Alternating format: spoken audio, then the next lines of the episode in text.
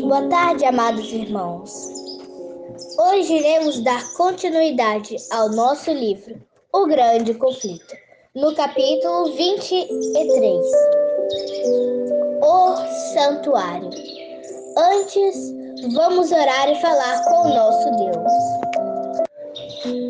Senhor, meu Deus e amado Pai, obrigado por mais uma manhã que se passou muito obrigada por essa tarde maravilhosa que o Senhor concedeu a cada um de nós. Muito obrigado pela leitura que o Senhor deu a cada dia e dá a cada dia para nós. Que o Senhor possa que o Senhor possa nos dar inteligência e sabedoria a cada dia. Em nome do Pai, do Filho e do Espírito Santo. Amém.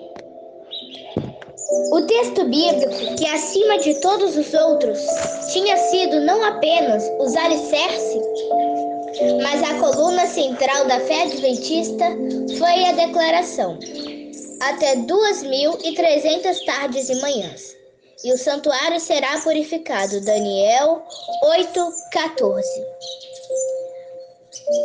Essas palavras, essas eram palavras familiares para toda, todos aqueles que acreditavam no breve retorno do Senhor. Mas Cristo não voltou. Os fiéis sabiam que a palavra de Deus não pode falhar. Então, era sua interpretação das profecias que deveria estar equivocada. Mas onde estava o erro? Deus havia conduzido seu povo durante o grande movimento adventista. Portanto, o Senhor não permitiria que ele terminasse em trevas e desapontamento, condenado como falso e fanático. Embora muitos tenham abandonado os cálculos dos períodos proféticos, os cálculos dos períodos proféticos e negado o movimento que se baseou neles. Outros não se mostraram dispostos a renunciar ao ponto de fé e a experiência que as Escrituras e o Espírito e o Espírito exaltaram. Era seu dever se apegar firmemente às verdades que já haviam compreendido, com oração fervorosa. Estudaram as Escrituras a fim de descobrir qual era o erro. Conseguiram encontrar erro nos cálculos dos próprios proféticos, examinaram mais perto, mais de perto, o tema do santuário. Eles descobriram que não existe evidência bíblica para apoiar o ponto de vista popular de que a terra é o santuário. No entanto, encontraram uma explicação completa nas escrituras sobre o santuário, sua natureza, sua localização e seus ritos. Ora, a primeira aliança tinha regras para adoração e também um santuário terreno. Foi levantado um tabernáculo na parte da frente, chamado Lugar Santo. Estava o candelabro, a mesa e os pães, pães da presença. Por trás por trás do segundo véu havia a parte chamada chamada lugar santíssimo, onde se encontravam o altar de ouro para o incenso e a arca da aliança, totalmente revestida de ouro. Nessa arca estavam o vaso de ouro contendo o maná, a vara de Arão que floresceu e as tábuas da aliança. da arca estavam os querubins da glória, que, com sua sombra, cobriam a tampa da arca. Hebreus 9, 1 a 5. O santuário era o tabernáculo de Moisés. O santuário era o tabernáculo que Moisés havia construído por ordem de Deus, como morada terrena do. E farão um santuário para mim, e eu habitarei no meio deles. Êxodo 25, 8. Foi a, intro, a introdução de que Deus deu a Moisés. O tabernáculo era estrutura magnífica.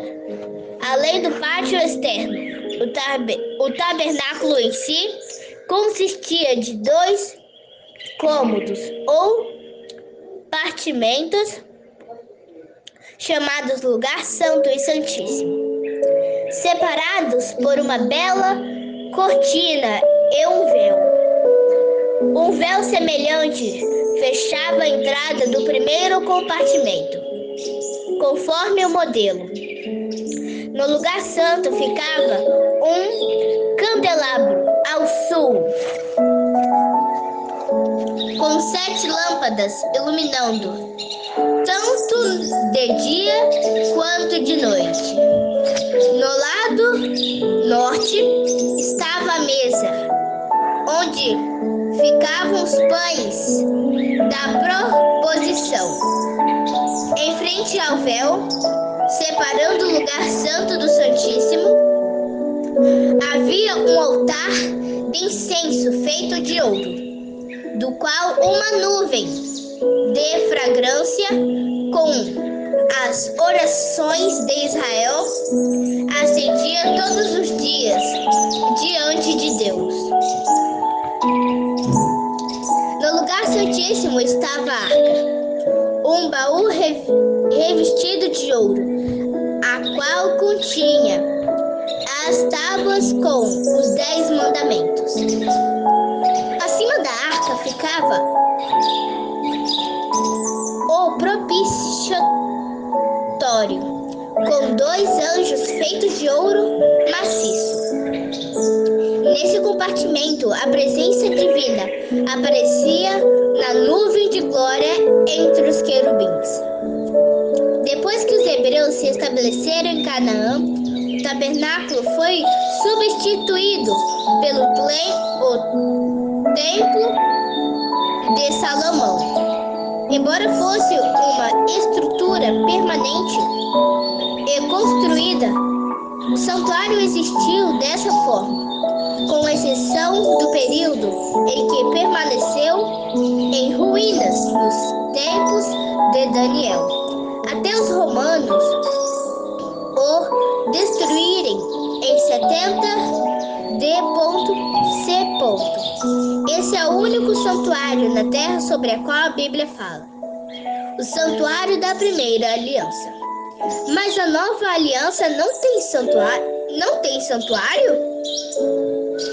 Voltando-se mais uma vez para o livro de Hebreus, aqueles que buscavam a verdade descobriram que um segundo santuário da nova aliança era subentendido nas palavras já citadas.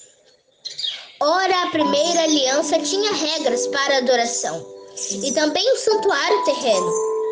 Voltando para o início do capítulo anterior, eles leram: O mais importante do que estamos tratando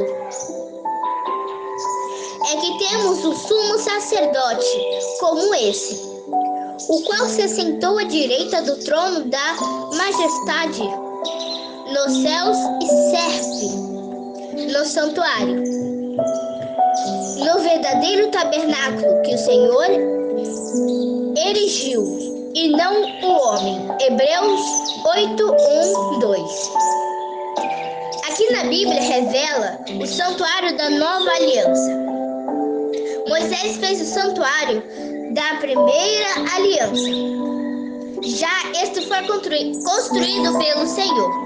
No primeiro santuário, sacerdotes terrenos realizavam os ritos neste. Cristo, nosso grande sumo sacerdote, ministra à destra de Deus. Um santuário ficava na terra e outro está no céu. O tabernáculo, construído por Moisés, seguia um modelo. O Senhor institui. O Senhor instituiu. Façam tudo como eu lhes mostrar, conforme o modelo do tabernáculo e de cada utensílio. Êxodo 25, 9. Tenham cuidado de fazê-lo segundo o modelo que lhes foi mostrado no monte. O primeiro tabernáculo era uma ilustração para os nossos dias, indicando as ofertas e os sacrifícios oferecidos. Santos eram cópias das coisas que estão nos céus. Os sacerdotes serviam em santuário, que é cópia e sombra daquele que está nos céus. Cristo não entrou em santuário feito por homens, uma simples representação do verdadeiro. Ele entrou nos céus para agora, agora se apresentar diante de Deus em nosso favor. Hebreus 9, 9, 23, 8, 5, 9, 24. Amém? Nesta hora vamos orar e falar com o nosso Deus. Senhor Deus Santíssimo, que habita nos céus e na terra. Senhor meu Deus, eu te peço que o Senhor possa me dar sabedoria para que eu continue nos teus caminhos. É o que eu te peço e te agradeço em nome do Pai, do Filho e do Espírito Santo. Amém.